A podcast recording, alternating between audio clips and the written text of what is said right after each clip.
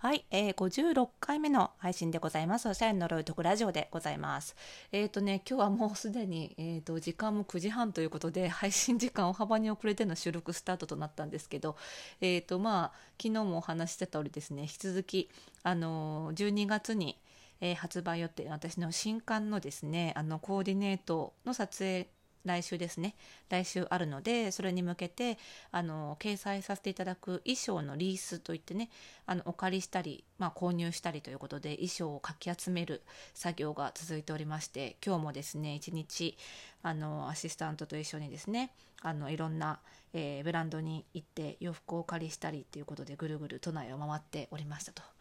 いうことでねやっとオフィスで一息ついて、えー、収録できるのがこの時間になったということなんですよね。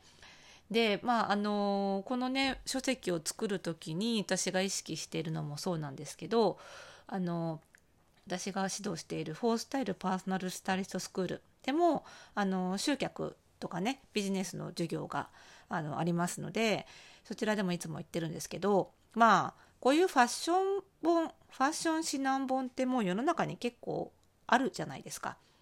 であの、まあ、今回は内容的にそこからひてくひとひねり加えて単純に内容だけ比較してもあのすごく客観的に見ても全く新しい本になったなるなっていうあの自負はあるんですけどまあでもそうは言ってもファッションのノウハウを指南する本って私も過去にも書いてますしそういう本ってもうすでにたくさんあるじゃないですか。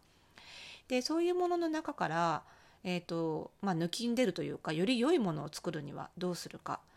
まあ、この本に限らず仕事でもあのより良い仕事をするためにはどうするかとかお客様から選ばれるためにどうするかとかその何かそのいいものを作る時とかいい結果を残そうとする時にあの確実な方法が一つあってそれを私はいつも意識してるんですけど、えっとね、単純にコストをかけるってことなんですよ。でコストっていう言葉を出すと単純に皆さんイコールお金って思うのでそりゃお金かければいいもんできるだろうって 結構反発受けることが多いんですけど実はコストってお金だけではなくてまあその自分が支払うそのお金プラスエネルギー労力みたいなことも含めて広い意味でコストっていうふうにあの捉えて結局そのものを作る時とか仕事の成果っていうのは自分が払った犠牲って言ったら言い方悪いですけど払ったそのエネルギーのトータルの量が結果として返ってくると思うんですね。なので当然お金をかけるのももちろんですけど自分のその労働力をよりその他の人よりも多くつぎ込むことで返ってくるものは多い。でこの辺結構あのシビアだと思うんですよね。本当にやったらやった分だけ返ってくる世界なのでだからとにかく他の人よりも他の同じような仕事をしている人よりも少し多くコストを払うっていうことを常に意識してるんですね。でそうは言っても例えば今回の本の出版のようにその私のビジネスではないじゃないですか厳密に言うとね出版社さんが声をかけてくれて出版社さんがその何て言うのかな費用を払って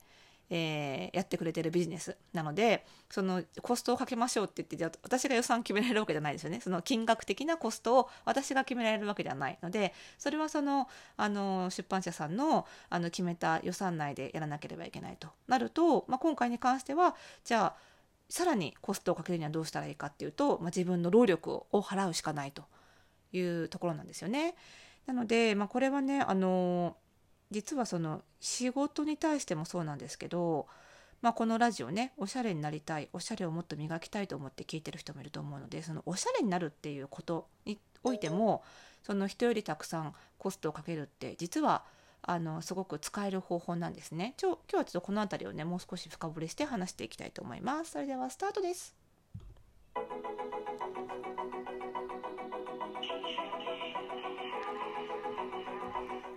はいということで56回目って私言った？冒頭に。わかんないよね。もう忘れちゃいましたけど。の配信でございます。おしゃれの呪いを解くラジオでございます、えー、この番組ではあなたに巻きつくファッションへの思い込みイコールおしゃれの呪いをバッサバサと解いていきます。服装心理学をベースにおしゃれをもっと楽しみ自分を変えるコツをお届けしています。お相手はパーソナルスタイリストで日本服装心理学協会代表理事の久野里沙でございます。今日もよろしくお願いします。ということで、まああの、より良いものを得るためにはやっぱりよりコストをかけなきゃいけないっていう感覚ってなかなか特に昨今得づらくなってるなって思うんですね。まあデフレっていうこともあって無料サービスも増えてますしねそういう金銭的な意味でのコストをかける意味っていうのもちょっとあやふやになってるしあとはあの結構家にいながらにしていろんなものが手に入る時代になったので自分の労力をかける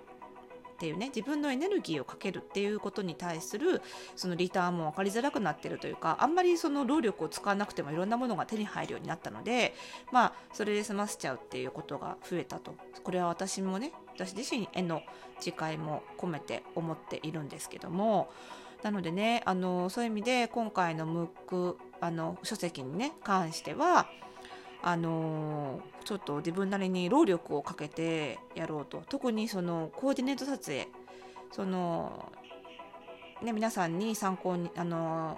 皆さんの服選びに参考になるような服ということでたくさんの事例となるコーディネートを今回載せるんです。すごい量なんです。でこのねコーディネート撮影すること自体結構コストなので最近の似たような書籍類書っていうんですけど類類友の類ですね。はい、同類の類類書にはあのなんだっけな、えーと、イラストで済ませちゃう本なんかも多いぐらいなんですよ。イラストの方が当然あの手間はかかんないんですよねやっぱりね。なんですけど今回はちゃんとリアルな服を用意して撮影をしっかりそのためにしてっていうことでやっていくんですけどもでそのじゃあ商品掲載する衣装を集めるのにもよくまあ似たような類書でありがちなのはもう私物だけで済ませるスタイリストが持ってる服だけで済ませるとかあとは何だろうななんたら診断協会とかが出してる本だとその協会員からの私物で済ませるとかってすると、まあ、衣装集めの手間が減るんですよ。なんですけどそれだけでやってしまうデメリットとしてはやっぱりね偏りが出るんですよね。当然スタイリストっていうのも一人の人間なのであらゆる種類の服を持ってるわけじゃないのである程度個人としての好みが出ちゃったりその人自身に似合う服をメインで持ってるはずなので、えー、そういった服しか集まらなかったりっていうことでやっぱり偏りが出ちゃうんですよね。で、えーと、あとはその自分の仲間だけで洋服を集めてもやっぱり似た者同士が集まるので世代も一緒ですしねそういう意味でもちょっと偏り出ちゃうと。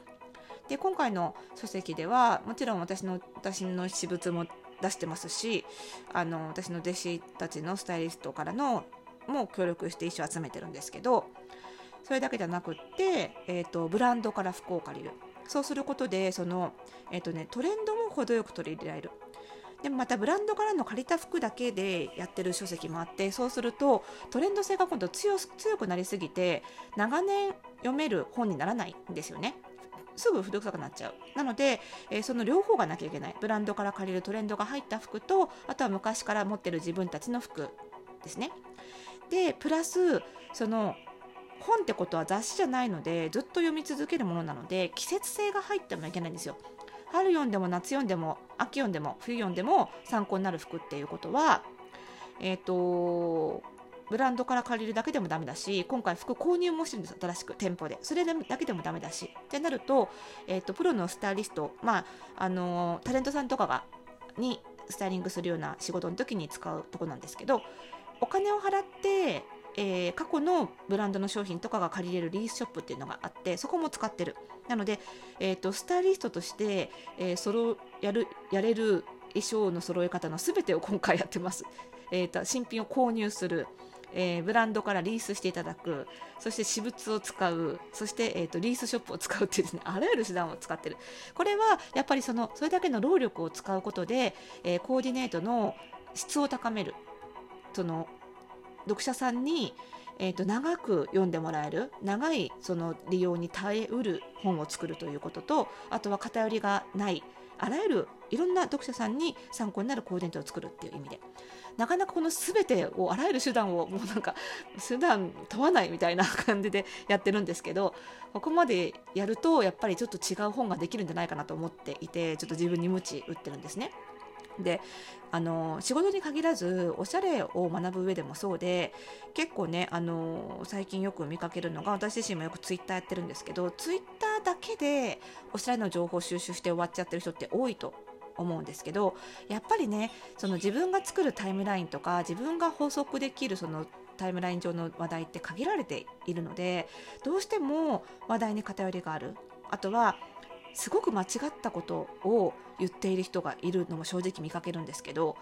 ねリップで間違ってますよっていうのも感じが悪いのでもちろん指摘することも難しいしっていうことでやきもきすることが多いんですけどそこで一つコストをかけてちょっとおしゃれが得意そうな人に聞いてみるとか店員さんに相談してみるとか新たなエネルギーをかけることで得られるものってすごく大きいと思うんですよね。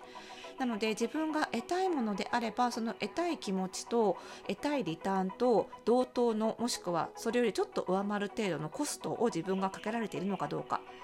金銭的にかけるのもいいですけど労力っていう面でもねっていうことを考えると私自分自分が欲しいリターンが得られるかどうかっていうのがあらかじめ予測できると思うのでやっぱり欲しいものがあったら欲しい気持ちなりのコストを払うっていうことを意識していくといいんじゃないかなっていうふうに思っています。ぜひ参考にしていただければ嬉しいです。はい。ということで、この番組ではですね、皆さんからのご質問も受けたまっております。匿名で送ることができるマシュマロへのリンクが番組概要欄にありますので、ぜひそちらから送ってみてください。番組の更新情報は各ポッドキャストサービスでは登録すると、ラジオトークではクリップすると受け取ることができます。えー、来週はね、撮影がありますのでまたコーデ撮影の裏話とかね最近ブログとかねインスタに自分のコーデをこう床に置いた状態で撮影して自分が写るの嫌だからってことでねっていうことをやってる方もいると思うのでその時のコツなんかもね結構ねコツを押さえるとすごいおしゃれな写真が撮れるようになるのでそんなお話もできればいいなと思っておりますので楽しみにしていてくださいね。